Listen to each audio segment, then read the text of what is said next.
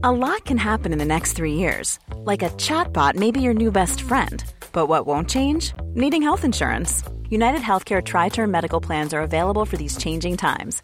Underwritten by Golden Rule Insurance Company, they offer budget friendly, flexible coverage for people who are in between jobs or missed open enrollment. The plans last nearly three years in some states, with access to a nationwide network of doctors and hospitals. So, for whatever tomorrow brings, United Healthcare Tri Term Medical Plans may be for you. Learn more at uh1.com. Since 2013, Bombas has donated over 100 million socks, underwear, and t shirts to those facing homelessness if we counted those on air, this ad would last over 1,157 days. But if we counted the time it takes to make a donation possible, it would take just a few clicks. Because every time you make a purchase, Bombas donates an item to someone who needs it. Go to bombas.com slash ACAST and use code ACAST for 20% off your first purchase. That's bombas.com slash ACAST, code ACAST.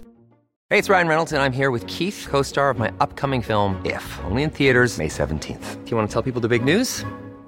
All right, I'll do it. Sign up now and you'll get unlimited for $15 a month in six months of Paramount Plus Essential Plan on us. Mintmobile.com slash switch. Upfront payment of $45 equivalent to $15 per month. Unlimited over 40 gigabytes per month. Face lower speeds. Videos at 480p. Active Mint customers by 531.24 get six months of Paramount Plus Essential Plan. Auto renews after six months. Offer ends May 31st, 2024. Separate Paramount Plus registration required. Terms and conditions apply if rated PG.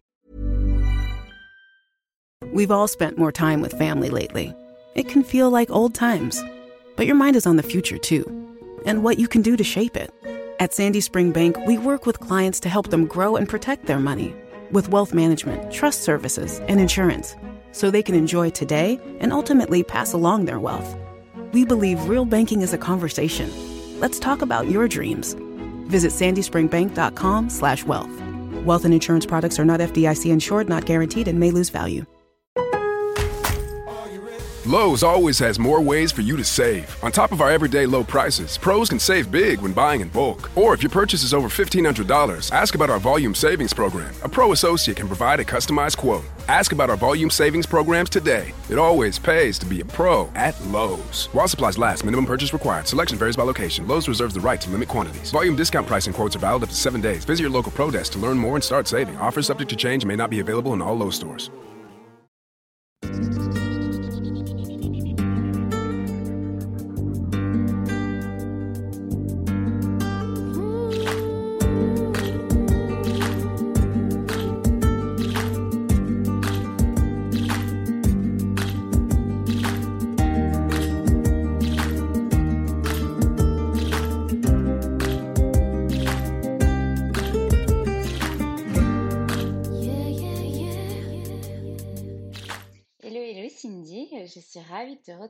Ce nouvel épisode du podcast Le Yoga dans nos vies où tu vas pouvoir nous raconter un petit peu ton parcours avec le yoga, la rencontre et ce que tu as mis en place depuis.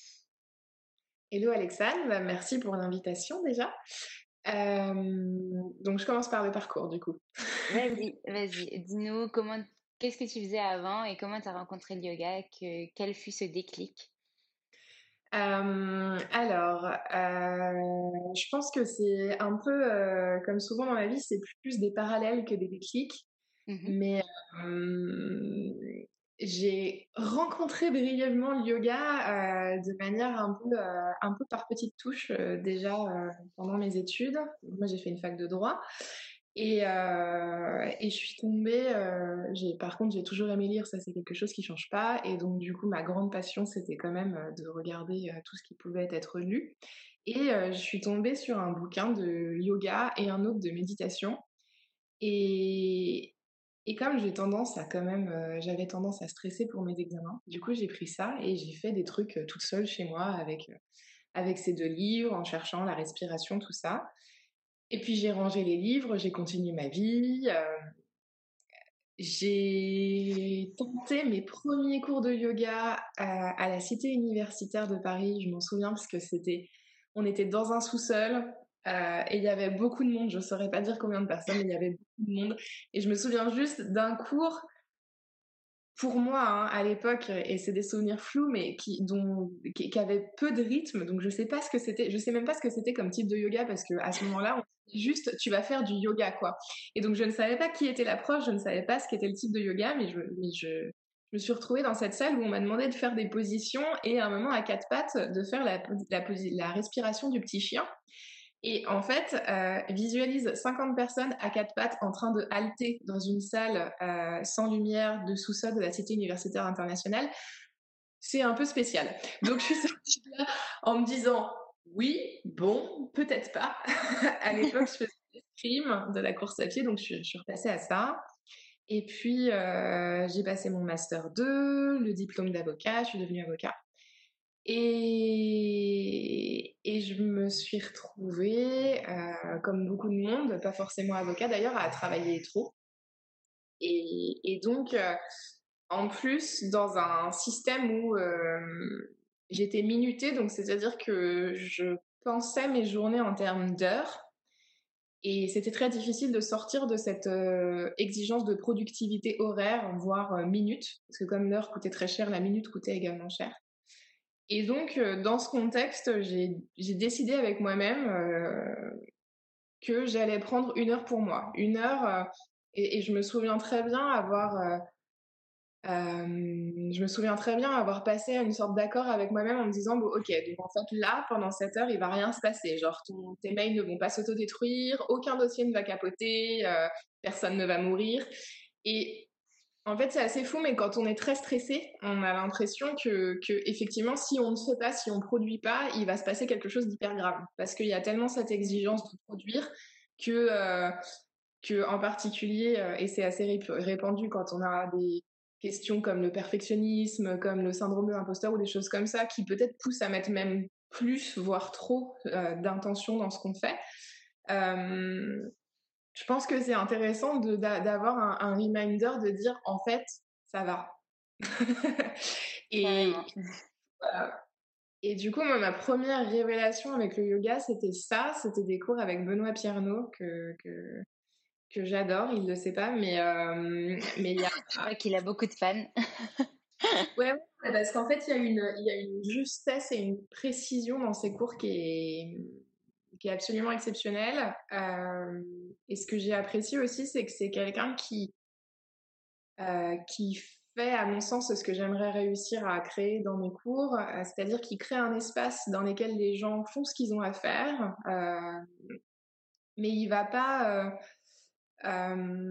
T'imposer, de suivre forcément. Il n'y a pas de dogme, il n'y a pas de. Il n'y a rien d'imposé. Euh, donc c'est quelque chose qui pour moi est très sain. Le fait d'associer au cours de yoga l'image de cet espace du tapis sur lequel petit 1 il va rien se passer sur l'extérieur il y aura pas de conséquences majeures à s'offrir une heure pour soi et petit 2 dans cette heure pour soi il peut se passer plein de trucs et ça appartient à l'élève au pratiquant sur ce tapis euh, pour moi, euh, c'est sans doute, euh, au-delà des asanas, une des choses les plus importantes en yoga. Et en tout cas, c'était ma porte d'entrée. Et puis comme cette porte d'entrée m'a fait beaucoup de bien hein, de prendre une heure dans mon emploi du temps, cette heure est devenue deux, puis trois. Euh, et tu as découvert d'autres profs aussi grâce à ça, parce que tu as pratiqué pas seulement avec Benoît Pierno, mais avec d'autres profs.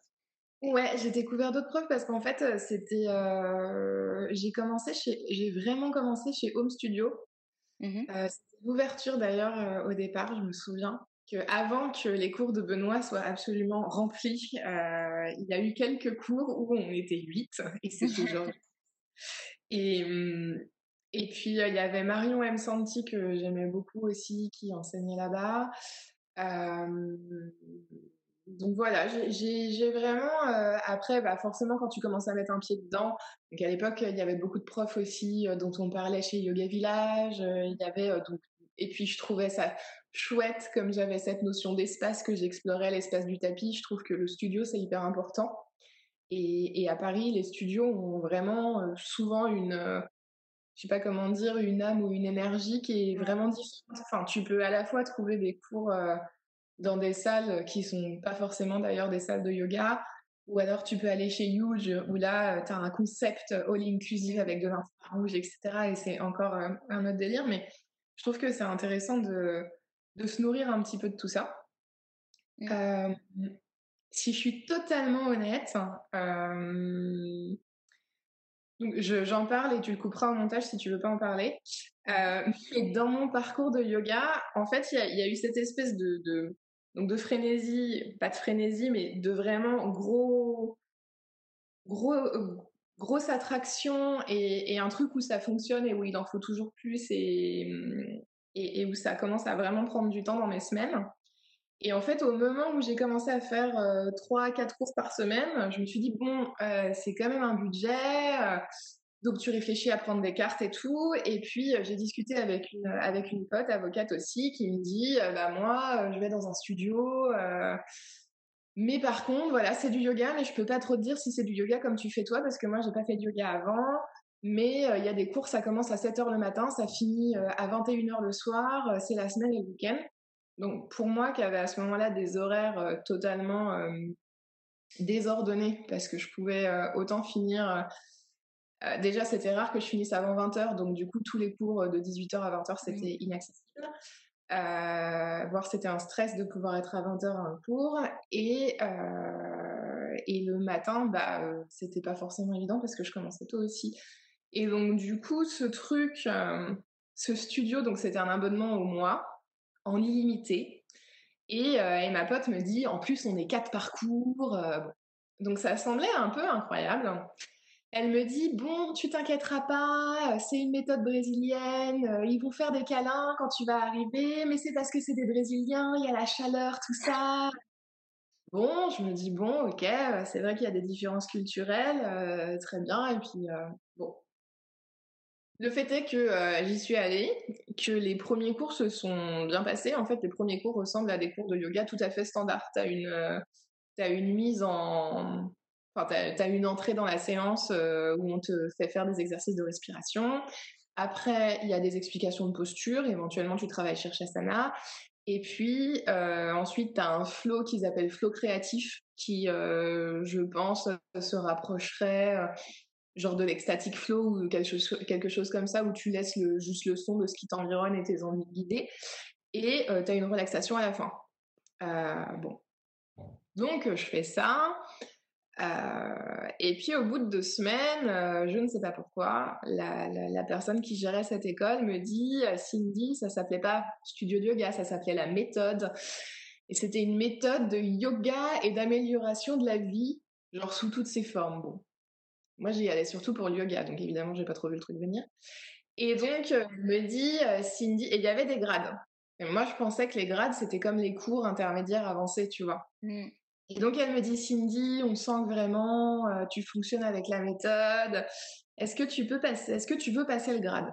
Bon, je lui dis bah, oui. Enfin, moi, je veux bien faire les autres cours. En gros, si tu me dis que je peux ne plus faire que les cours débutants, en plus, vu qu'à ce moment-là, je cherchais de l'amplitude horaire, donc je lui dis ok, et puis euh, premier truc bizarre, elle me dit non mais il faut que tu choisisses un professeur euh, parce que c'est important, voilà. Donc moi à ce moment-là je tique un peu parce que mon objectif c'était de payer mon abonnement, euh, de payer mon abonnement pour avoir, en gros ne pas avoir de contraintes sur mes horaires et d'avoir accès du truc. Donc je lui dis, euh, donc je, donc je fais un peu, je lui dis non mais euh, en même temps, enfin voilà, j'ai fait trois cours, je peux pas choisir de professeur, euh, machin. Il se trouve que finalement j'ai passé cette intronisation de grade, que on a choisi mon professeur pour moi parce qu'en fait c'était très important et que les cours sont devenus très chelous. C'est-à-dire que finalement, par exemple, dans les relaxations, elles étaient guidées d'une manière qui fait que euh, on te demandait d'envoyer tes énergies pour attirer tous les pratiquants de la méthode et faire que euh, le maître euh, soit jeune éternellement, tu vois. voilà. D'accord. Donc je suis bien vite partie de cet endroit et j'ai arrêté de faire du yoga pendant six mois. D'accord. non, je vais pas couper parce que justement ça, ça a une importance dans ton parcours. donc ouais, après, enfin, je sais que au début, quand j'ai commencé à enseigner, j'en parlais beaucoup. Enfin, j'en parlais beaucoup. J'en parlais pas mal parce que je trouvais que, euh, que autant le yoga, c'est une porte euh, vers soi et même vers des choses plus spirituelles qui est euh, très précieuse. Autant, bah, typiquement, moi, je pense que ce qui fait que très rapidement, ma copine, ça faisait un an qu'elle était dans cet endroit. Bon, en fait, je, je, pense que dans la réalité du truc, elle m'a fait venir parce qu'elle avait besoin d'avoir quelqu'un d'autre qui, mmh. qui prenne des cours et qui prenne un peu. Euh, je pense qu'elle avait besoin d'un miroir, qu'il y avait déjà des choses qui la gênaient, mais que, mais que c'était pas mmh. de dire stop. Et, et, en plus, dès que, enfin, quand t'as une personnalité un peu anxieuse ou quoi, tu vois, par exemple, je sais que euh, euh ses proches lui ont dit, bon, bah, ça te détend, donc il n'y a pas de problème. Et en fait, bah, en fait, ce que, ce que je trouve euh, important en, en, tant que prof de yoga, c'est de garder cette distance parce qu'effectivement, il y a des choses qui détendent, mais jamais, jamais le professeur doit prendre un ascendant ou doit. Euh, enfin, parfois, on, en particulier sur le vocabulaire des réseaux sociaux, on parle d'être des guides, euh, et même moi, ça m'arrive de dire donc je vous guide de cette manière, mais parce que je mmh. parle d'une guidance physique. Mais en fait, ça peut ne pas l'être. Et d'ailleurs, moi, c'est mon positionnement, mais il y a des profs qui font un, travail de guidance énergétique ou de guidance spirituelle qui est tout à fait dans la bienveillance et de manière douce. Mais, euh, mais à l'époque, mon émotion, c'est que, euh, enfin, clairement, t'avais pas le choix. Mmh. Non, mais c'est que c'était un truc avec des dérives sectaires et le choix, je l'ai eu parce que en fait, euh, moi, j'ai dit que c'était fini et, euh, et j'ai rapidement mis Léo là parce qu'aussi, il n'y avait pas d'insectes. C'est pas des gens qui étaient dans ma vie depuis un an, mmh. euh, euh, comme ça pouvait être le cas pour d'autres participants. Mais en fait, je trouvais que à Paris, il y avait beaucoup de gens stressés et en fait, tu prends n'importe quelle personne stressée et tu la fais respirer genre quelques instants et forcément, elle va se sentir mieux. Et donc, du coup, l'association entre je me sens mieux, donc c'est ce yoga-là, euh, elle se fait très très vite. Et du coup, moi, j'ai. Alors, je pense qu'on évolue euh, au fil des semaines avec son des, des, mois, voire des années avec son enseignement, mais c'est vrai que j'accorde un point d'honneur, c'est quand même toujours le cas, mais à vraiment peut-être même trop insister avec mes élèves sur le fait que c'est eux qui créent tout en fait. Ce bien-être, c'est quelque chose qu'on a déjà à l'intérieur de nous. Et il se trouve que quand on est prof, on a eu la chance de partager avec d'autres profs lors de cours ou euh, de manière plus intensive lors de formation autour d'outils et autour de méthodes pour que, euh, pour que finalement, j'ai l'impression c'est un petit peu comme si on, on avait étudié un peu la mécanique de ce qui peut se passer pour créer des pans euh, de calme, de sérénité, de bien-être. Et donc ça donne des clés en plus, mais c'est toujours l'élève qui, qui fait sa cuisine à l'intérieur de ça et qui doit garder le contrôle. Quoi. Bah déjà, c'est lui qui choisit de venir ou non. Donc, c'est déjà lui qui fait cette démarche de se dire, OK, je vais prendre du temps pour moi, euh, pour me faire du bien, comme tu dis, octroyer une heure dans mon agenda, voire deux, voire trois, si, euh, si j'ai plus le temps. Euh, c'est mmh. lui qui fait cette démarche de s'inscrire. Donc, déjà, c'est qu'il a en lui cette démarche de se dire, OK, je vais prendre du temps pour moi déjà. Mmh. Donc, euh, il est dans des bonnes euh, conditions, on va dire, pour, euh, pour venir accueillir tout ce, que, tout ce que va lui offrir le cours. Donc, c'est génial. Mmh. Mmh. Je comprends ce que tu veux dire. Et comment ça s'est passé par la suite après cette expérience un peu bizarre? Qu'est-ce qui t'a souhaité faire? Ouais, bah pendant six mois, j'ai pas fait de yoga. Hein. J'ai fait beaucoup de courses à pied. et puis, quand même, les cours me manquaient. Donc, euh, donc là, c'était très clair pour moi que euh, j'allais que en studio. Donc voilà, il me fallait un studio avec du parquet, des trucs jolis, des gens sympas. Euh, donc je suis retournée chez Home et donc j'ai repris les cours de Benoît évidemment. Et je me souviens que j'étais, pour le coup, j'étais assez peu tolérante à tout ce qui pouvait sortir de ce que j'avais de ce que je pratiquais dans le yoga et de ce que j'avais cru comprendre qui me convenait dans le yoga. Donc c'est vrai que euh, je, me souviens même d'une fois d'avoir dit à la personne qui gérait le studio, de lui avoir dit euh, non, non, les trucs chelous, moi je n'y vais pas. Et en fait, c'est hyper. Aujourd'hui, c'est quelque chose que je ferais plus du tout parce que. Euh, parce que parce que je, trouve que, bah, que c'est hyper irrespectueux et que et que en fait la enfin quel que soit notre style de yoga ce qu'on porte comme message il y a quand même toujours un message et c'est ce message qu'il faut respecter. Après, l'élève, comme tu dis, il fait le choix d'y aller ou de pas y aller, mais, euh, mais si le message il est là et qu'il y a des gens pour le mmh. suivre, c'est enfin, ça qui est joli dans le yoga aussi, qui est à la fois, je pense, difficile parce que du coup, on voit qu'il y a des unités qui se cherchent. Enfin, moi, je trouvais qu'il y avait beaucoup de c'est quoi la meilleure formation, c'est quoi le meilleur truc, c'est quoi machin. Euh, Et en fait, donc on sent que ça fait partie des questionnements et je pense que c'est humain, mais en même temps, il n'y a peut-être pas de meilleur, quoi. Il y a peut-être des yogas qui conviennent plus à certains moments de la vie, voire même de l'année. Moi, je vois là, par exemple, avec mes cours de yin, typiquement, c'était très bien pendant le confinement. Je vois bien que là, avec le soleil, avec l'énergie de l'été, le yin, bah, je trouve que c'est plus compliqué. Alors, je sais pas si je suis la seule à le ressentir comme ça, et, dans tout yang, il y a du yin, donc ça devrait peut-être même pas être le cas, mais, mais mon ressenti, c'est que, euh, que le, la richesse et la diversité du yoga fait que euh, faut vraiment se sentir libre d'aller piocher ce dont on a besoin euh, au moment où ça se présente, quoi, et, sans, sans, aucun jugement. Quand quand euh, ça va être l'été et qu'on a envie euh, d'aller à la plage et de, faire du hit yoga pendant deux semaines, et eh ben en fait fine. C'est peut-être pas le plus spirituel ou le plus machin ou le plus, mais en fait c'est peut-être bien aussi. Et en fait on a des muscles qui sont faits pour fonctionner et ça fait partie de nos préoccupations euh, actuelles que d'avoir un corps qui fonctionne d'une certaine manière et tout ça. Donc donc du coup donc du coup j'ai repris le yoga doucement au début et puis j'ai petit à petit cette, euh, cette espèce de mur que j'avais mis sur euh, le rejet absolu de tout dogme est tombé.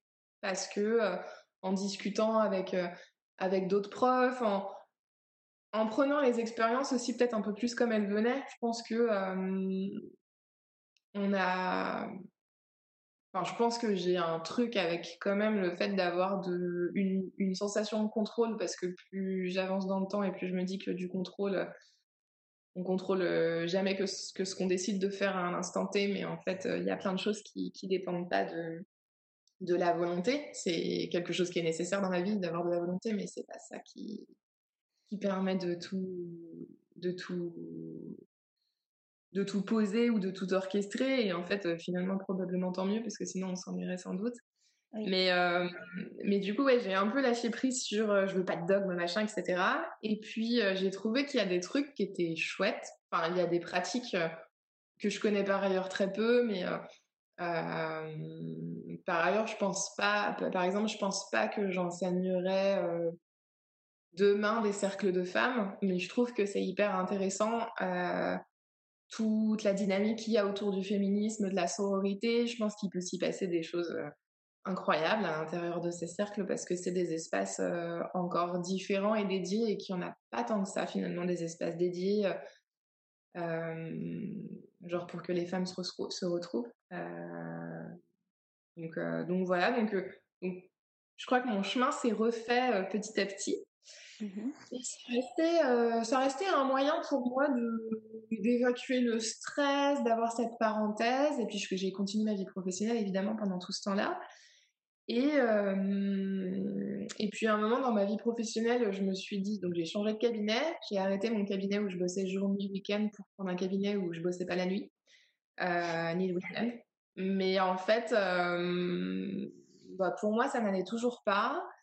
Donc là, je me suis dit, ok, j'ai fait la synthèse de, où j'en étais dans ma vie à ce moment-là. Et où j'en étais dans ma vie à ce moment-là, c'est que finalement, je trouvais que je bossais trop. Donc après, la, quantité de travail, ça dépend encore une fois de chacun, de ce que tu fais. Donc c'est vraiment quelque chose de subjectif.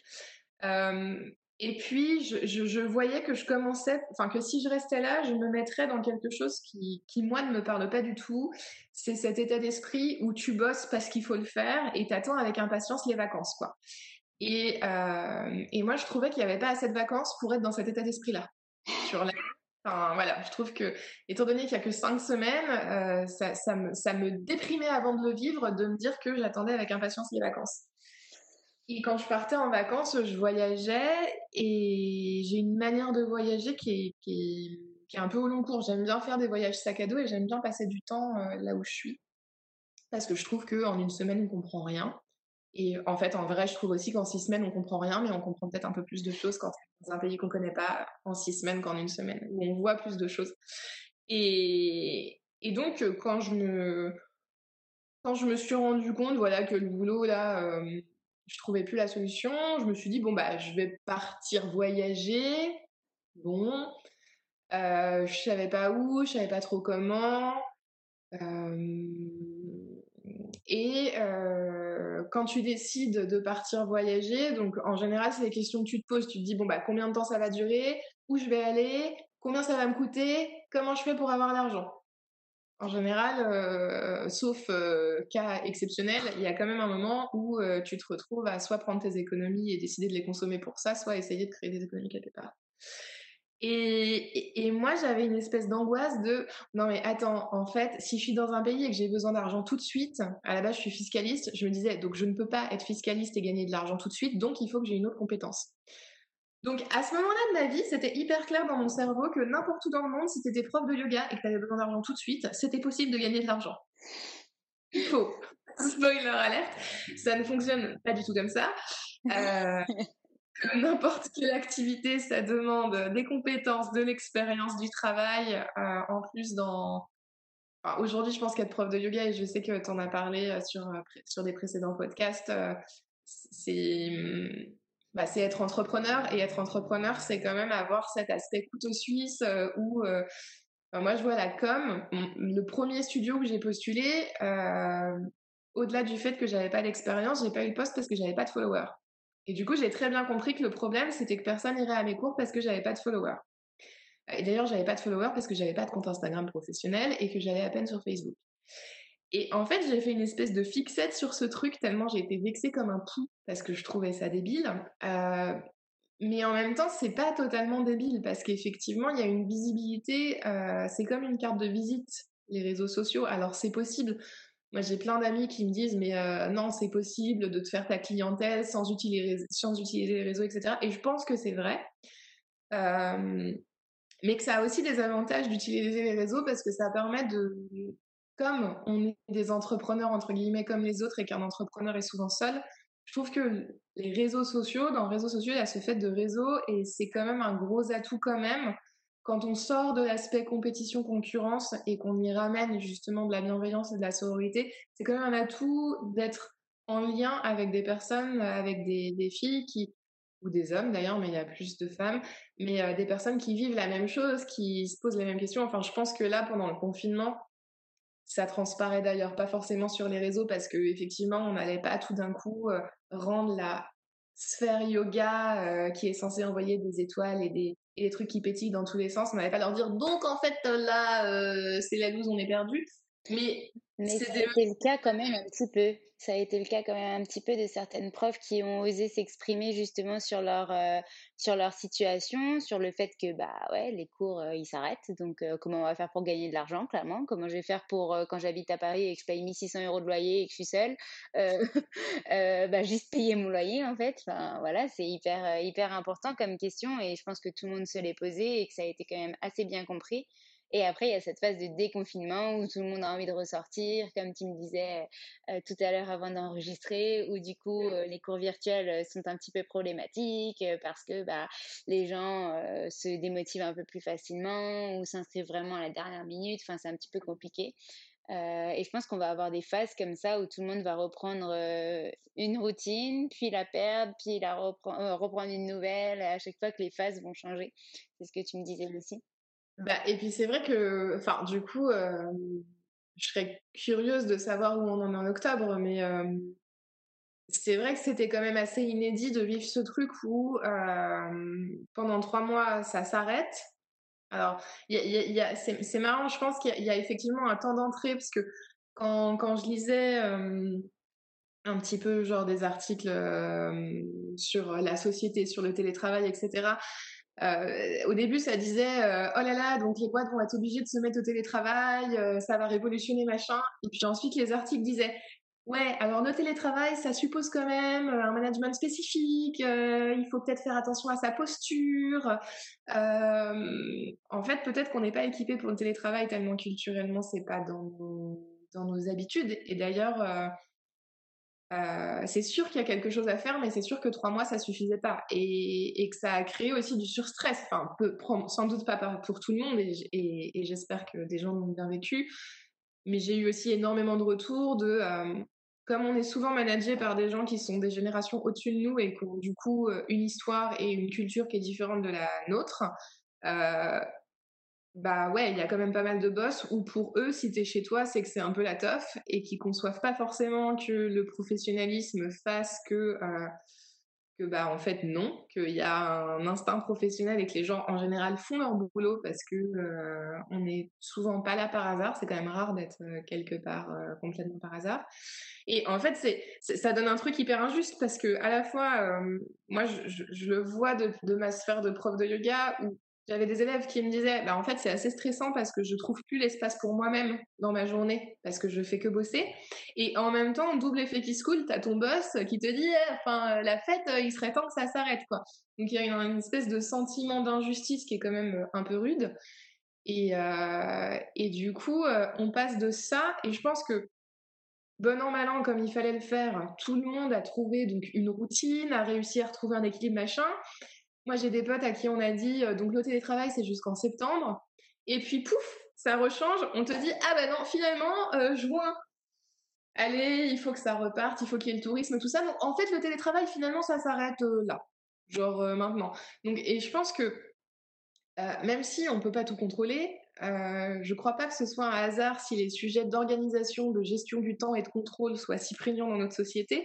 Et je pense que le cerveau a quand même besoin de cette sécurité pour fonctionner. On, fait des projets. sinon, on serait, euh, je sais pas, des, ratons laveurs. Peut-être les ratons laveurs font des projets, mais on ne sait pas. Mais voilà, l'être humain fait des projets et se projette. Et donc là, c'est vrai qu'on peut pas. Donc, euh, donc, en tout cas, ça booste nos capacités d'adaptation, c'est sûr.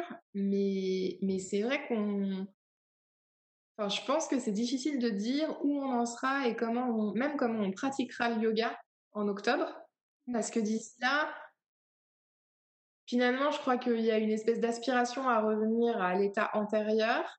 Mais en même temps, on veut tous un peu rattraper ces trois mois qui ont été hors du temps. Donc, euh, il y a un, sur, euh, peut-être pas un surinvestissement, mais moi, je vois là où je fais mes retraites euh, en juillet, par exemple, le, gérant de l'hôtel me disait c'est fou, les gens boivent beaucoup plus, euh, proportion gardée, que d'habitude. C'est-à-dire que d'habitude, c'est genre un petit hôtel calme, les gens ils viennent pour se détendre, ils vont à la piscine, ils reviennent comme ça. Et là, ça criait, ça boit beaucoup. Ça...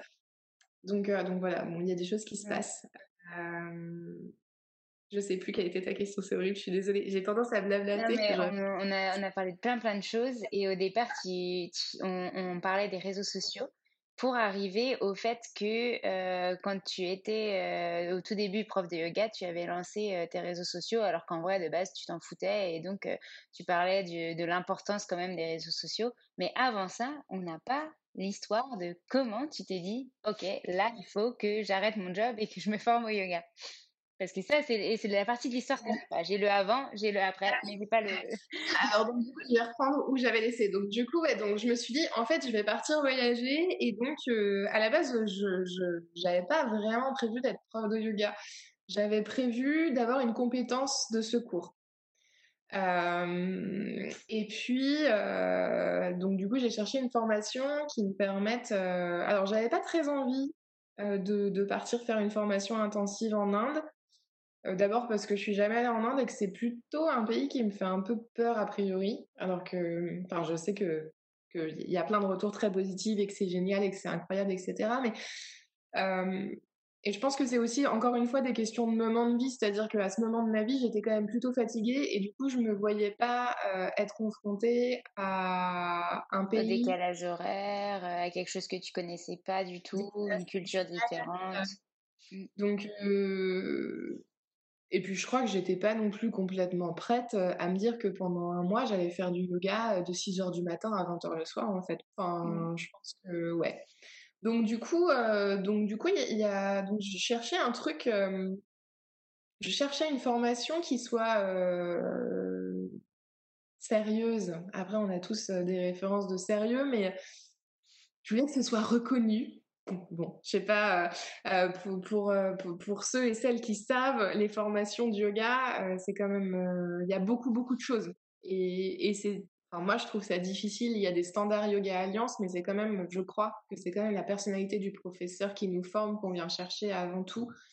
parce qu'évidemment, il n'y a pas de ranking comme on peut avoir quand on est à l'université, ou en tout cas comme ce à quoi moi j'étais habituée en tant que personne. Euh, et bah, surtout qu'en France, c'est pas encore vraiment normé. Le Yoga Alliance, c'est reconnu aux États-Unis, enfin dans d'autres pays, mais c'est pas reconnu en tant que formation comme un, une, un, master de droit reconnu en tant que tel par l'État. Donc du coup, c'était quand même plus compliqué.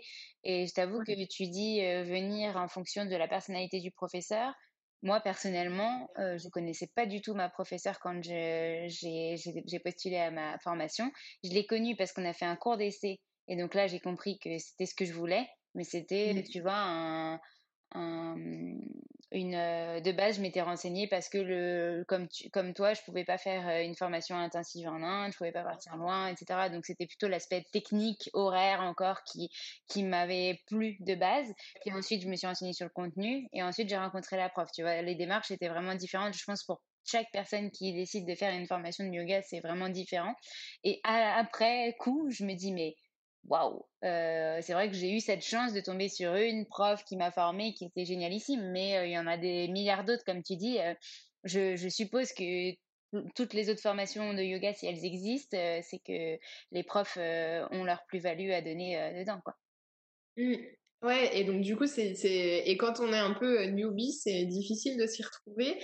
Et puis, c'est un, c'est fou, ça change vite. Hein. Alors, je sais pas si c'est une idée de ma part, mais peut-être parce que finalement, j'avais pas 10 ans de yoga derrière moi, moi, quand j'ai décidé de me former. Ça faisait, euh, ça faisait finalement moins de deux ans que je pratiquais vraiment régulièrement, avec une pause de six mois au, milieu. Donc, en fait, euh, j'étais pas, euh, je ressentais pas une légitimité à toute épreuve, mais en même temps, je savais quand même ce que je voulais. Enfin, je savais ce que je voulais pas. Donc, euh, par exemple, le hatha yoga, aujourd'hui, c'est quelque chose euh, qui m'intéresse, mais à l'époque, euh, non.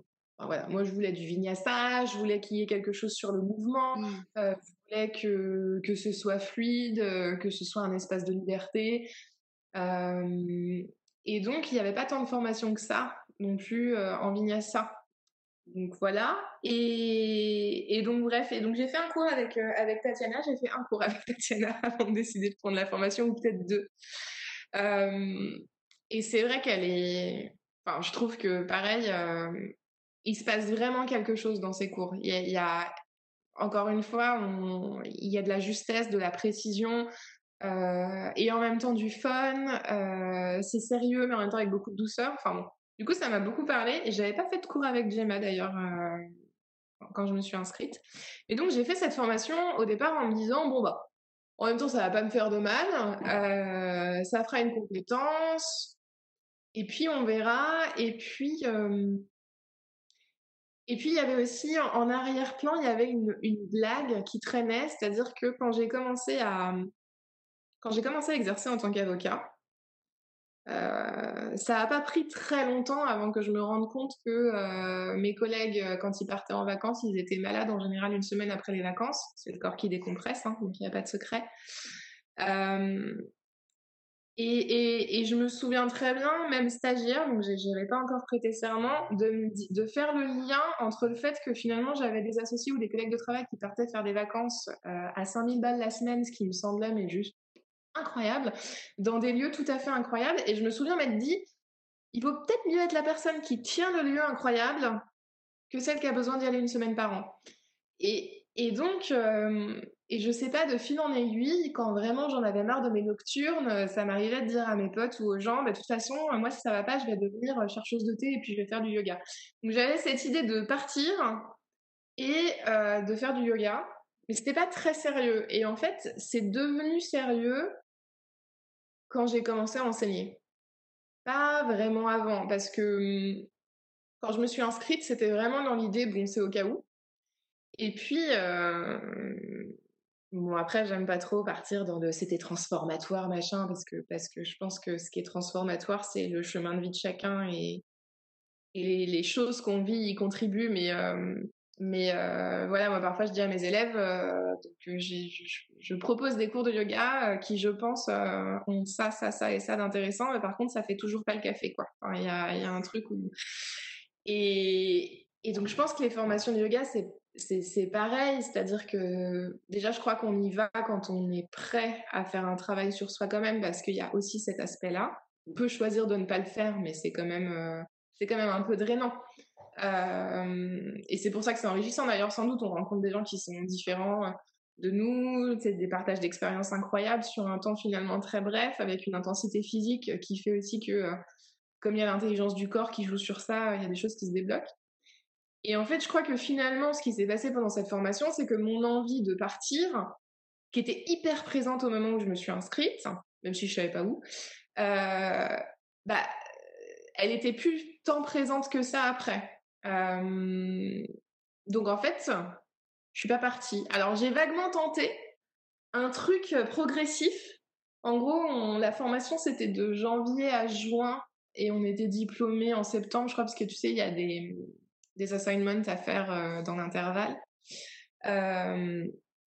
Et euh, j'avais tenté un truc progressif, j'avais pris un poste en entreprise en me disant je vais donner des cours de yoga le matin et le soir et le week-end, n'importe quoi, parce qu'en fait je faisais en entreprise des horaires de cabinet, donc donc c'était pas du tout possible de m'engager sur des cours, donc du coup ça, m'embêtait pas mal. Donc j'ai vu que ça fonctionnait pas, j'ai vu que ça fonctionnait pas, je suis partie en vacances à Cap-Breton, donc dans les Landes. Et là, euh, bah, j'ai eu un espèce de coup de cœur euh, pour cet endroit, ce qui est quelque chose qui m'arrive pas vraiment. En fait, je suis quelqu'un qui a beaucoup déménagé. J'ai grandi en région parisienne, donc euh, longtemps quand on me demandait, on me dit alors t'as grandi où? Je dis ah bah voilà à côté de Melun, donc il y a du bris. Et euh, une culture wesh à la rigueur, mais c'est pas totalement vrai. Je suis désolée pour ceux qui m'écoutent. Il y, y a plein de coins très beaux là où j'ai grandi. Euh, et c'est très intéressant sociologiquement parce que la dynamique des villes nouvelles, euh, je pense, apporte énormément de choses. Et il y a aussi Bois de Roi, Fontainebleau, machin, si on aime, si on aime quand c'est bien taillé, tout ça. Et, et donc c'est pas complètement vrai, mais voilà, ma vision de jeune adulte, c'était ouais bon, aucun attachement. Et donc, euh, donc c'est, c'est bizarre de se sentir attaché euh, comme ça à, un endroit en particulier. Donc, ça a commencé à germer dans mon cerveau que, bon, de toute façon, euh, je resterai pas à Paris. Euh, et encore une fois, pour plein de raisons euh, personnelles, mais la principale, je pense que c'est j'ai, j'ai vraiment besoin de nature et, et, et, pour moi, un parc parisien, c'est pas de la nature parce que j'ai grandi finalement au-delà des wesh et du bris euh, dans une maison avec jardin et des forêts autour. Donc euh, du coup, euh, du coup, euh, du coup, à côté même le bois de Vincennes, ça fait un peu artificiel même si on aime bien. Et bah ça s'est mis en place progressivement. En fait, je suis revenue de vacances. J'avais à cœur, quand j'étais avocat, j'avais pas le temps de m'investir pour la Fondation des femmes, qui est en fait en fait, euh, c'est, enfin maintenant c'est connu, mais à l'époque ça l'était moins. Mais en fait, la Fondation des femmes a pour objet de récolter des fonds euh, qu'elle répartit ensuite euh, auprès d'associations euh, sur plusieurs piliers, donc notamment les violences euh, contre les femmes, mais pas que. En fait, il y a aussi l'éducation, la mixité, euh, la mixité professionnelle et, et, donc le droit à la santé, l'accès aux droits tout simplement. Et ils apportent aussi un soutien juridique parce qu'effectivement, dans mon tissu associatif, souvent les associations de proximité, en tout cas, bah déjà, il y a tellement de choses à faire qu'entre la mission que tu t'es donnée en tant qu'asso et gérer tout l'administratif, tu es souvent déjà débordé. Donc, quand il s'agit en plus de chercher des fonds et que tu pas été formé pour le faire, aujourd'hui, ça devient très compliqué. Et quand tu as un problème juridique, je te raconte pas. Et donc, du coup, et donc, du coup, ça, ça me tenait à cœur et c'est c'est donc quelque chose que je voulais faire depuis longtemps mais que j'avais pas pu faire par manque de temps. Et du coup là que j'avais du temps je me suis dit bon bah ok. Donc en fait mon premier truc ça va être euh, d'organiser euh, quelque chose pour euh, pour ramener de, de, l'argent à cette fondation parce que parce que ça a vraiment du sens. En plus leur je trouvais que la communication était vraiment pertinente sur le fait qu'il fallait éduquer les garçons que bah ouais que le monde en fait un monde inclusif ça se construit euh, avec tout le monde. Et donc c'est pas les femmes contre quelqu'un mais c'est euh, et, c'est surtout en sous-jacent ça commence des petits ça commence dans dans des choses qu'on ne voit pas quoi dans l'accès au droit à la santé tout ça. Et, donc du coup j'ai eu la chance d'être suivie par euh, par la fondation par Lolé qui a prêté les tapis enfin qui nous a prêté une partie des tapis et fait un prix pour l'autre partie. Euh, par euh, Alix euh, qui, a, accepté de participer avec nous sur son planning déjà chargé et, Laure Sarah qui est une copine de promo et qui, est absolument incroyable quand elle enseigne. Donc j'avais, enfin voilà, j'étais très contente d'avoir ces, deux douceurs autour de moi pour ce projet. Et, donc on l'a fait, donc c'était c'était cool. C'était la plongée dans, dans, justement la communication. Je n'ai jamais évidemment fait de communication. Ma principale communication s'était résumée à faire un CV. Euh, voilà. Donc euh, donc euh, et éventuellement un événement Facebook pour mon anniversaire, mais voilà. Donc là il avait fallu faire un événement Facebook pour autre chose. Et c'était, j'ai le souvenir d'un truc où finalement, bon, l'événement s'est bien passé. On a eu, euh, je crois, 70 personnes qui sont venues, ce qui était quand même beaucoup pour un premier événement organisé par quelqu'un que personne ne connaît. Euh, c'était rigolo parce que c'était pas. Enfin, quand on est arrivé, il y a des nanas qui sont arrivées qui nous ont dit Bah oui, mais nous, euh, on installe la fontaine. Et en fait, leur fontaine, c'était un truc un peu artistique. Donc, il y a eu une piscine qui a été installée en plein milieu de, l'endroit où on devait faire le cours de yoga. Et, il a fallu faire avec ça. Et donc c'était drôle.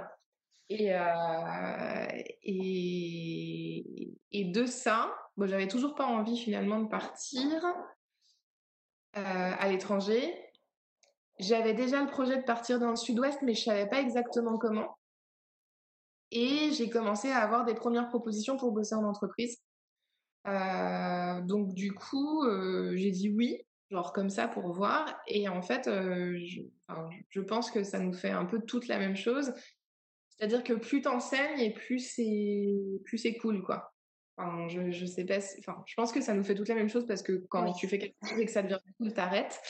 Euh, mais mais il y a quelque chose de de ce passage où finalement euh, quand quand tu quand tu prends possession de ce de ce rôle de prof, euh, c'est que du bonheur parce que tu as l'aspect créativité, parce que mine de rien, quand tu démarres, y a, oui, c'est vrai que c'est plus dur, que t'as pas forcément, t'es pas une rockstar, donc t'as pas des contrats publicitaires pour t'aider à payer ton loyer, machin, etc. Mais tu as des petits groupes. Donc, du coup, comme tu as des petits groupes, tu donnes des cours qui sont hyper individualisés. Et moi, je trouve ça génial parce que quand tu as un focus sur le corps, euh, bah, comme chaque corps est différent, euh, c'est mieux si t'as pas 100 personnes en face de toi. Ça veut pas dire que tu fais pas des choses avec 100 personnes, mais tu fais pas les mêmes choses en tout cas.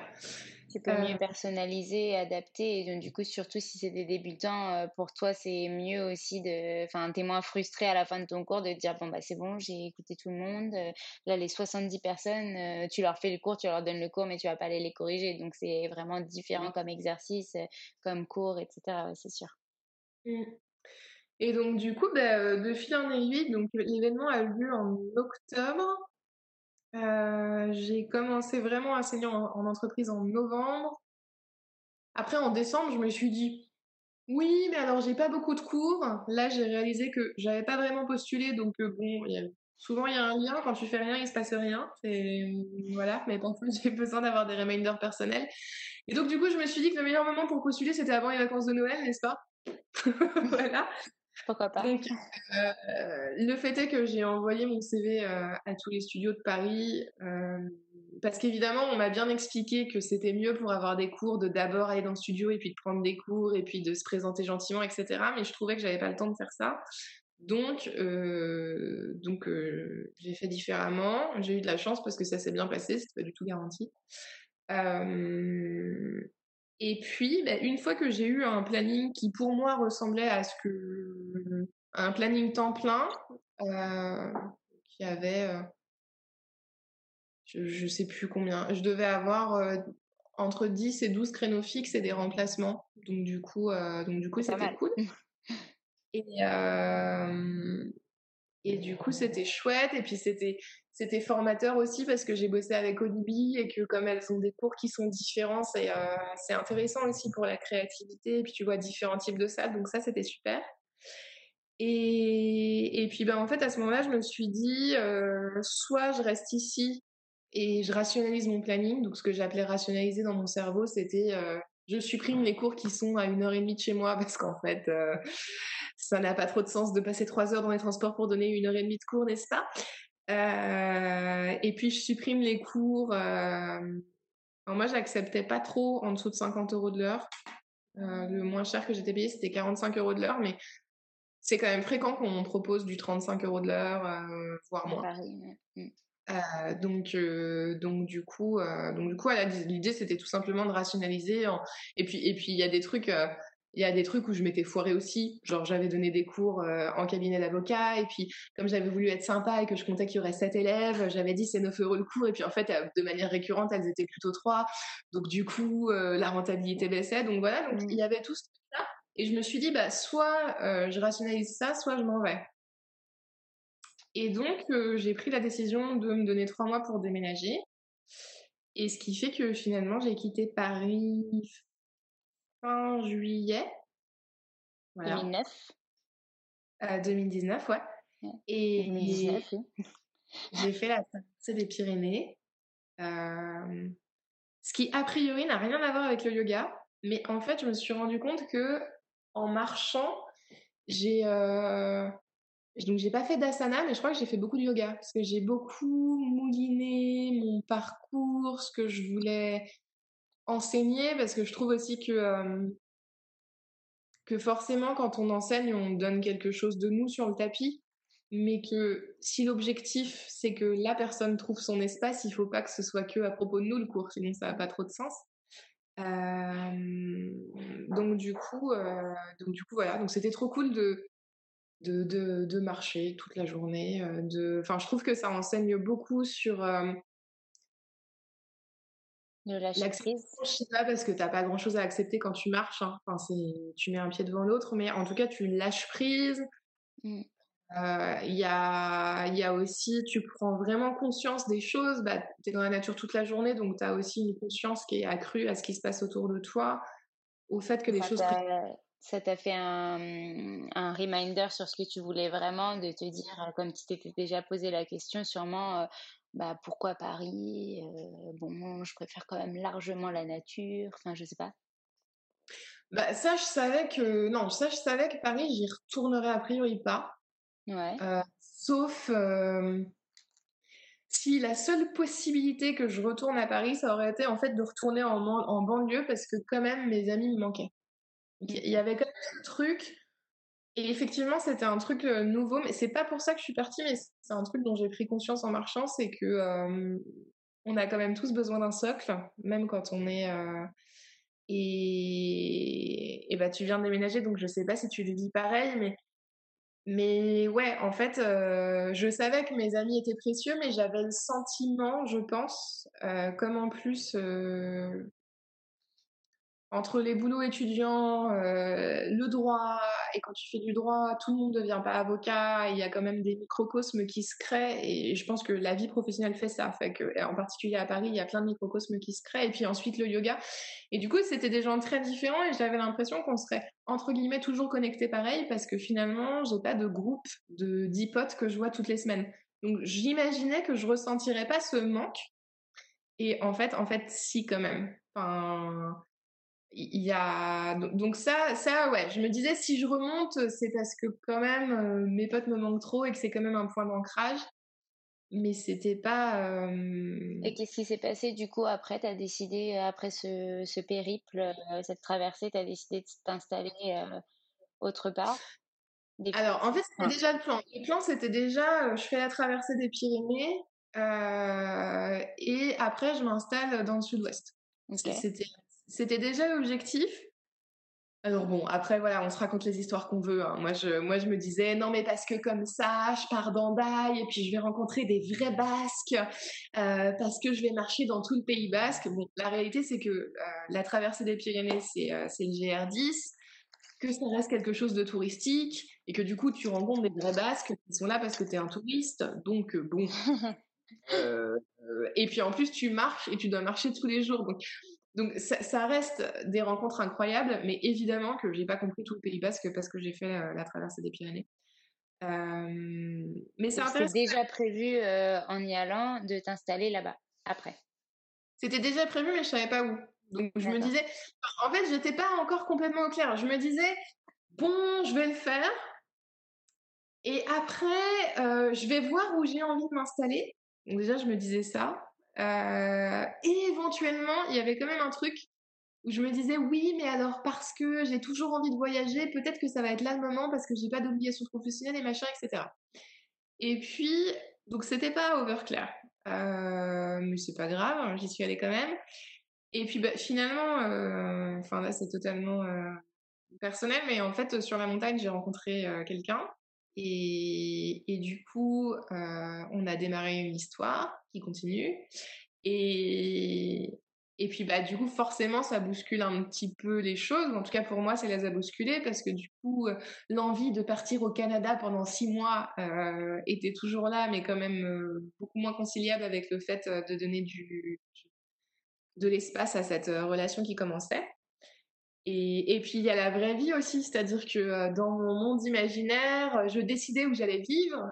Et puis, dans la réalité, je suis prof de yoga je ne suis plus avocat. Donc quand j'ai commencé à présenter mon dossier pour avoir euh, un appartement, autant te dire que euh, j'étais pas dans le top du panier, quoi. Donc euh, donc du coup, bah finalement tout ça, ça a pris. J'ai fini de marcher en septembre. Donc octobre, novembre, décembre, janvier.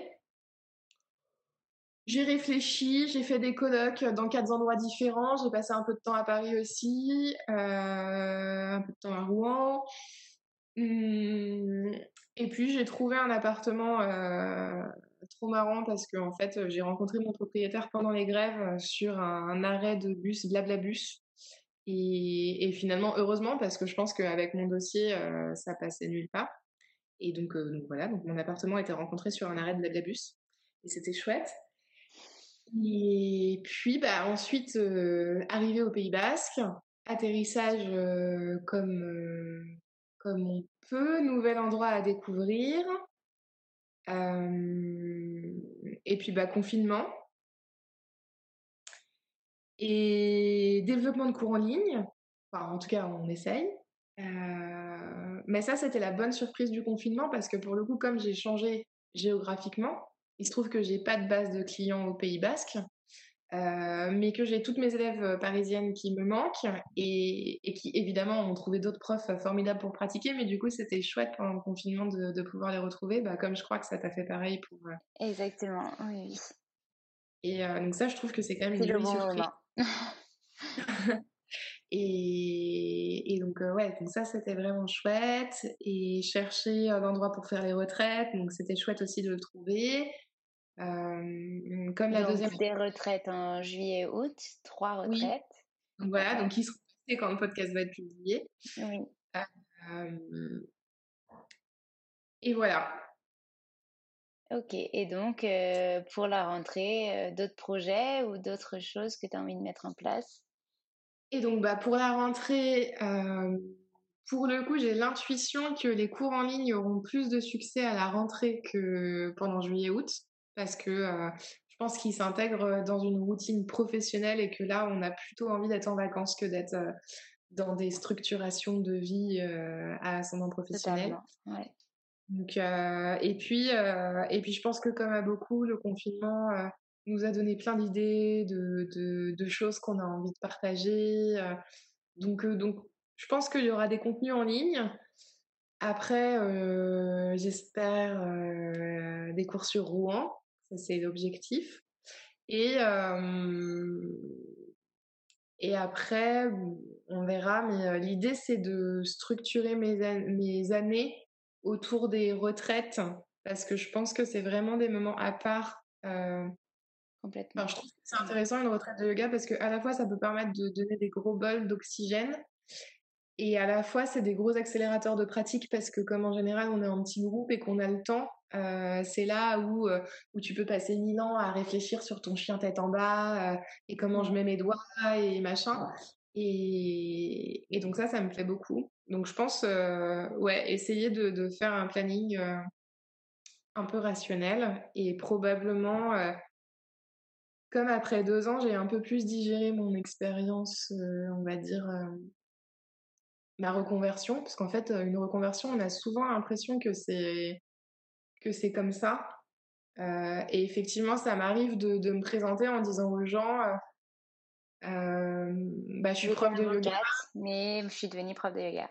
Et voilà. gens, c'est normé et c'est comme ça, ok.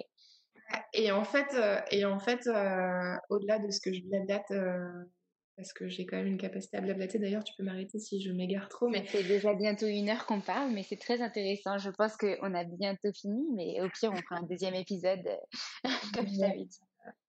Mais donc, oui, au-delà des, mmh, de, la manière dont on positionne les choses, il y a, évidemment tout un process. Et c'est vrai qu'une reconversion, c'est pas. Il se passe plein de choses. Je pense qu'il se passe plein de choses quand on la décide. C'est-à-dire que. Euh, et j'ai écouté les autres podcasts et je sais que je suis pas la seule que, à, soulever le fait que euh, c'est plus une accumulation de choses qu'un déclic euh, instantané qui fait que c'est bon. Et, et en fait, je pense que moi, je pense que dans la vie et même dans, nos relations aux autres, dès qu'il y a un truc qui bouge, ça fait tout bouger, puisqu'on est dans un système euh, qui est organisé comme ça. Et, en fait, comme ça fait tout bouger, il y a toujours des ajustements derrière. Et, euh, donc moi, par exemple, quand j'ai fait ma reconversion, euh, si mon compte s'appelle ABC Yoga et pas Cindy Yoga, bon, c'est déjà parce que Cindy Yoga, il y en avait déjà, mais c'est aussi parce que à l'époque, je me voyais plutôt faire ça en à côté, euh, je pensais pas que ça prendrait autant de place en réalité. Et puis surtout, je l'assumais pas complètement parce que euh, et, puis euh, si, si on comme le but des podcasts et des conversations, c'est d'être sincère. Je veux même au quotidien, même aujourd'hui, c'est pas forcément toujours simple à assumer parce que on est dans un monde où même si on sait tous que la norme n'existe pas et que les étiquettes sont débiles, elles sont quand même toujours un petit peu là.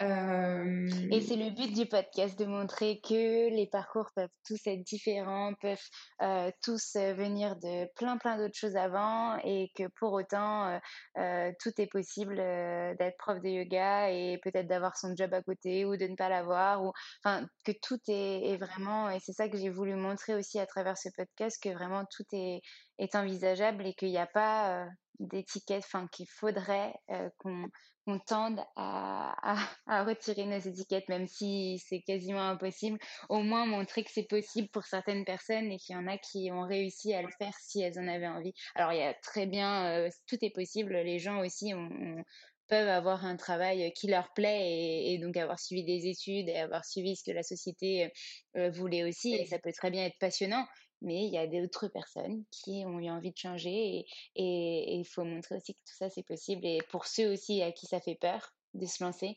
euh, bah, j'espère que ça pourra aider. Ah, effectivement, je pense que c'est vrai que ces, ces, étiquettes peuvent euh, être euh, pour certains certaines des barrières qui, en fait, quand, quand, elles sont confortables, là, effectivement, il n'y a pas de problème. Et, et on, sait tous que notre situation, ce qu'on est, la vie professionnelle, mais pas seulement, mais en tout cas, quand vous vous présentez à quelqu'un, euh, je pense que quand on se présente, on met tous une étiquette et que si on met tous une étiquette, c'est aussi parce que euh, ça facilite énormément de choses. Ça permet rapidement de donner une image, machin, etc. Mais c'est vrai que euh, ce que je trouve génial dans cette époque, c'est que c'est que j'ai l'impression qu'on appréhende quand même de plus en plus l'être humain dans sa globalité et que, euh, et que justement, euh, alors c'est vrai que les jeunes générations euh, peuvent être critiquées parce que on va dire oui ils cherchent l'épanouissement à tout prix et c'est pas possible sans effort machin etc et, en fait je pense qu'il y a une incompréhension sur ce niveau-là. C'est-à-dire que c'est pas parce qu'on s'épanouit à faire plusieurs choses à mener différents projets d'ailleurs c'est pas forcément plusieurs métiers mais ça peut être tout simplement un métier et des projets personnels importants euh, c'est pas parce qu'on a plusieurs choses dans nos vies que ça retire de la valeur aux choses qu'il y a avant ou aux gens qui ont moins de choses dans leur vie. Et, euh, effectivement, je pense que plus il y aura de personnes qui s'autorisent à faire euh, plein de choses, même s'il y a des freins, et plus ça deviendra la norme, et moins ces freins seront importants. Et, euh, en plus, je trouve que sur euh, alors après, j'en sais rien parce qu'en fait, j'ai pas d'autres expériences et qu'il y a des gens qui sont slashers, qui cumulent deux, trois jobs et, c'est tout à fait ok. Mais en particulier sur le yoga, je pense que c'est tellement. Euh, attention, je prétends pas guider la vie des gens, mais en tout cas, moi dans ma vie, ça a un impact et c'est tellement quelque chose d'inclusif. Qu'à avoir avec la conscience d'être, je, je, dis pas que, que quand on est prof de yoga, on fait tout le temps bien, etc. Mais je pense que c'est des questions qu'on se pose de comment je vis dans ce monde-là, qu'est-ce qui est juste à un instant T. Et les réponses peuvent être différentes, mais je crois que plus on met de conscience et plus on nourrit la tolérance vis-à-vis de nos expériences d'abord et du coup de celles des autres. Et en fait, rien que s'autoriser déjà juste à son niveau, en fait, c'est fou, mais quand on est sur nos peurs, sur nos anxiétés, sur, euh, sur, euh, sur cette image qu'on veut renvoyer, mais en fait, euh, c'est pas forcément si simple et, et, on n'a pas le contrôle. Forcément, il y a un mal-être ou forcément il y a une désouverture qui fait que euh, les relations aux autres sont plus complexes. Alors que c'est finalement chacun s'autorise à être juste. Et il y a une phrase que je, que je, trouve très dure à traduire en français, mais que je trouve géniale en, en anglais, c'est tu sais ce I am enough ou you are enough. Et, et je trouve que c'est dommage qu'on n'ait pas d'équivalent vraiment en français qui soit hashtagable comme ça parce que pour moi, la clé, elle est vraiment là. Elle est, mais oui, euh, ok, euh, t'es pas parfait ou parfaite, mais en fait, euh, en fait, ça va. C'est ok. Il y a tellement de richesse et, et, surtout, il y a tellement. J'aime beaucoup finir mes cours par la posture du fœtus en rappelant aux élèves que que c'est aussi une manière de symboliser dans nos cours de yoga qu'on arrête un cycle et qu'on va recommencer quelque chose après. Et en fait, je trouve que dans la vie, on Enfin, en tout cas, moi, ça m'aide de me dire ça régulièrement, de me dire bon bah ok, bah là en fait demain, vas-y, aujourd'hui c'était peut-être pas, euh, c'était peut-être pas cool, mais en fait demain, c'est demain. Donc ça va être bien. Il va y avoir euh, un autre truc. Alors après, c'est un peu de la projection. On dit qu'il faut mieux être dans le présent et tout, mais ce que je veux dire, c'est que même juste l'instant d'après, on a l'opportunité de faire différemment. Donc si on se trompe, bah, c'est ok, parce qu'en fait, tout le monde se trompe. Et je me disais la même chose euh, par rapport au, passé. Euh, et d'ailleurs, euh, on en parlait par rapport à ce podcast justement où on essaye de voir le parcours, donc on retrace un peu le chemin parcouru. Alors qu'en yoga, on nous dit souvent essayer de profiter de l'instant présent, etc. Mais je trouve que c'est aussi important de des fois voir en arrière quand ça va un petit peu moins bien aujourd'hui, tu vois, et de se dire ok, ça va moins bien aujourd'hui, mais regarde, il y a, il y a deux ans, il y a trois ans, hier, avant-hier, comment t'étais et tout ce que tu as fait pour arriver ici. Et en fait, euh, regarde à quel point c'est quand même mieux et, et ce que tu as construit pour toi euh, aujourd'hui, c'est quand même mieux que ce que tu avais avant et tu as grandi comme ça. Donc, imagine ce que tu vas faire après encore et qui sera encore mieux dans son développement à toi. Donc, euh, enfin, je, te rejoins complètement quand tu dis, euh, il n'y a pas que euh, le moment présent et c'est aussi bien de dire, bah, demain, ce sera bien. Si aujourd'hui, c'était pas bien, bah, enfin, oui, complètement. ça permet de reprendre pas le contrôle, mais en tout cas, une part de responsabilité dans ce qu'on vit. Et c'est pas si simple, hein. enfin encore une fois, c'est toujours beaucoup plus facile euh, d'en parler ou d'écrire à propos de, ces notions de responsabilité. De, il y a, d'ailleurs des, j'ai une copine qui a, qui a, fait une formation, un teacher training avec beaucoup beaucoup de philo et qui me dit, bah, en fait finalement, euh, je crois que le yoga c'est un peu le premier manuel de développement personnel qu'on ait pu trouver. En fait, euh, c'est assez intéressant parce qu'effectivement, il y a beaucoup de thèmes même de psychologie qui sont abordés. Alors, ils sont peut-être pas abordés d'une manière qui nous, qui nous, est culturellement accessible tout de suite, mais euh, par exemple, l'idée des schémas qui intériorisent, c'est totalement un truc de psychologie et c'est totalement vrai, cette idée de... Et, et, je pense que ce qui est intéressant, c'est de... Dans une société où on, où on se donne beaucoup d'injonctions, où on ressent beaucoup d'injonctions à être comme ci, comme ça, machin, et à la rigueur, ou quand tu as un problème, ou quand tu as traversé quelque chose de difficile, il y a une espèce d'injonction à aller bien, à aller mieux, à comprendre. En fait, je trouve ça intéressant d'avoir d'autres ressources qui permettent de se dire, mais en fait, euh, ok, là, tu es dans un schéma, et aujourd'hui, ça te sert plus, mais en fait, ce schéma, c'est aussi parce que avant, il s'est passé ça, et tu l'as mis en place, et donc en fait, c'est aussi une preuve de ta force c'est la preuve que à cet instant euh, T-1, il s'est passé des choses qui ont nécessité une action de ta part. Et oui, tu l'as intériorisé. Aujourd'hui, c'est bien de le laisser euh, sur le tapis ou n'importe où si ton moyen d'extérioriser, c'est autre chose. Mais, mais d'avoir aussi du respect pour ce qu'on a vécu avant et y compris du coup pour nos schémas. Alors ça paraît peut-être un peu bizarre. Mm. C'est pas une glorification, mais c'est juste, je trouve que la responsabilité, c'est reconnaître et travailler sur sa capacité à mettre chaque chose à sa place quand on peut le faire. Et comme quoi aussi, euh, l'humain est constamment euh, adaptable, entre guillemets. On disait l'inverse tout à l'heure, euh, que c'est difficile de s'adapter quand il y a un changement et tout. Mais en fait, on, on se prouve à nous-mêmes en discutant que finalement, tout est possible aussi parce que on peut constamment aussi s'adapter aux actions, aux choses qui se déroulent dans notre vie et essayer de trouver des solutions ou alors de prendre du recul ou des choses comme ça. Et donc, le yoga est un vrai outil pour aider à tout ça, c'est sûr. Mmh en tout cas, euh, merci beaucoup euh, d'avoir participé euh, à ce podcast et de t'être confié à nous. Est-ce qu'il y a quelque chose que tu avais envie d'ajouter après toute cette longue discussion? Merci à toi. écoute, je pense que j'ai déjà largement débordé. Il n'y a pas de temps prédéfini, mais, mais c'est vrai que tu es plus haute que la moyenne. non, non, non, je pense qu'on on est d'accord sur des jolis messages et si ça peut être entendu, c'est chouette. Et, euh, s'il y a juste un truc à ajouter, ça fait un peu France, mais euh, que les gens se fassent confiance, y compris dans leur pratique de yoga. Et, à la fois de la confiance de vers qui on va, de vers à quel professeur on fait confiance ou pas. D'ailleurs, parfois, il y a des professeurs avec qui ça passe pas. Euh, vous inquiétez pas, on est tout à fait formés.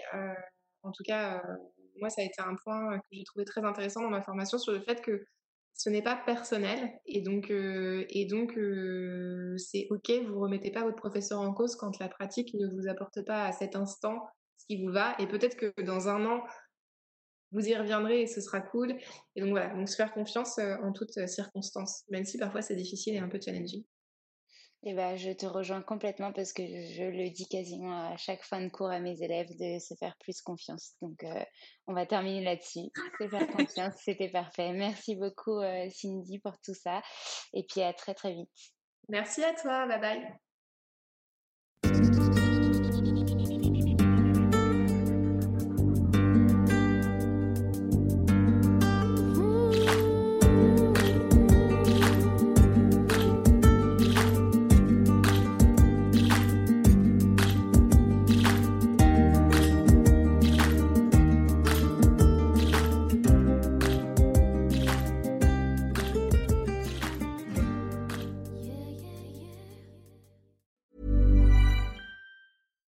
Hi, I'm Daniel, founder of Pretty Litter. Cats and cat owners deserve better than any old fashioned litter. That's why I teamed up with scientists and veterinarians to create Pretty Litter. Its innovative crystal formula has superior odor control and weighs up to 80% less than clay litter. Pretty Litter even monitors health by changing colors to help detect early signs of potential illness. It's the world's smartest kitty litter. Go to prettylitter.com and use code ACAST for 20% off your first order and a free cat toy. Terms and conditions apply. See site for details. Hold up. What was that? Boring. No flavor. That was as bad as those leftovers you ate all week. Kiki Palmer here, and it's time to say hello to something fresh and guilt-free. Hello Fresh. Jazz up dinner with pecan-crusted chicken or garlic butter shrimp scampi. Now that's music to my mouth. Hello Fresh. Let's get this dinner party started. Discover all the delicious possibilities at hellofresh.com. Hey, it's Paige DeSorbo from Giggly Squad. High quality fashion without the price tag. Say hello to Quince. I'm snagging high-end essentials like cozy cashmere sweaters, sleek leather jackets, fine jewelry, and so much more. With Quince being 50 to 80% less than similar brands. And they partner with factories that prioritize safe, ethical, and responsible manufacturing. I love that. Luxury quality within reach. Go to quince.com slash style to get free shipping and 365 day returns on your next order. Quince.com slash style.